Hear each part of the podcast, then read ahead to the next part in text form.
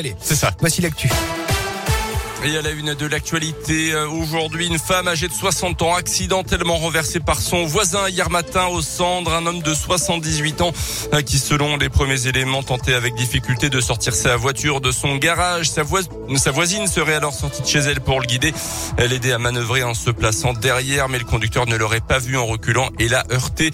Euh, Coincé sous la voiture, la victime était en arrêt cardio-respiratoire à l'arrivée des secours. Les efforts d'une équipe médicale du SMUR de Clermont et des sapeurs-pompiers ont permis de la réanimer. Elle a ensuite été évacuée dans un état grave vers le CHU de Clermont. Des incendies en série samedi soir à Périgna. Huit carcasses de voitures ainsi qu'une pelleteuse qui était stockée sur un terrain occupé par une famille issue de la communauté des gens du voyage ont été volontairement incendiées par les occupants des lieux dont certains étaient alors sous l'emprise de l'alcool. Dans l'actu également, en Ukraine, un cessez-le-feu et plusieurs couloirs humanitaires ouverts à Kiev, Mariupol et Kharkiv selon l'armée russe ce matin. Des villes assiégées par les troupes de Vladimir Poutine qui multiplient ces dernières heures les bombardements. Un million et demi de civils ont déjà fui la zone des combats en dix jours. C'est l'exode le plus massif en si peu de temps depuis la Seconde Guerre mondiale. Hier, Emmanuel Macron a de nouveau pu s'entretenir au téléphone avec Vladimir Poutine. 1h45 d'échanges entre les deux chefs d'État qui ont notamment abordé la question des centrales nucléaires. Poutine aurait notamment assuré euh, qu'il n'était pas dans son intention d'attaquer les centrales ukrainiennes. Il a également dit qu'il était déterminé à atteindre ses objectifs en Ukraine, soit par la négociation, soit par la guerre.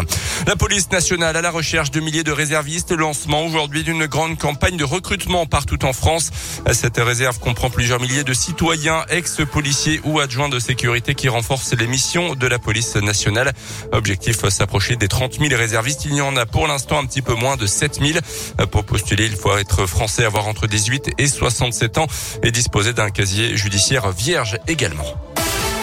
L'actu sportive, c'est en foot. La grosse défaite de Clermont hier sur le terrain de Lille. 4 buts à 0. Score final pour cette 27e journée de championnat. Un match marqué aussi par l'expulsion d'Abdoul Samed côté Auvergnat. Le Clermont Foot reste 15e avant de recevoir Lorient le week-end prochain.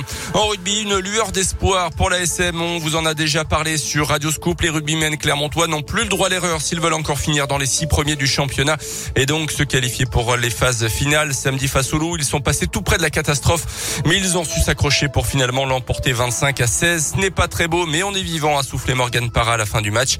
Le demi de mêlée Clermontois qui insiste également sur la volonté qui anime ses coéquipiers dans cette dernière ligne droite. On l'écoute. Aujourd'hui, bien sûr, de l'extérieur, c'est compliqué. Ce qui est très important, c'est que les joueurs y croient, que le staff, que tout le monde, que le club y croit.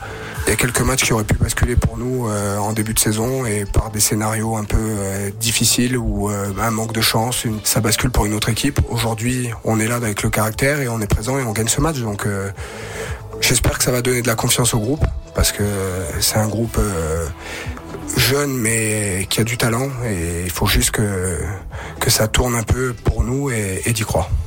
Prochain rendez-vous pour Clermont, ça sera dimanche soir avec un match en retard de la 17e journée face à l'Union Bordeaux-Bègles. Un nouveau titre pour l'équipe de France aux Jeux paralympiques de Pékin. Cécile Hernandez a décroché la victoire ce matin en para-snowboard. C'est la quatrième médaille pour la délégation française, la deuxième en or après celle d'Arthur Baucher ce week-end sur la descente en ski alpin. Notez que les Jeux paralympiques durent jusqu'à dimanche prochain.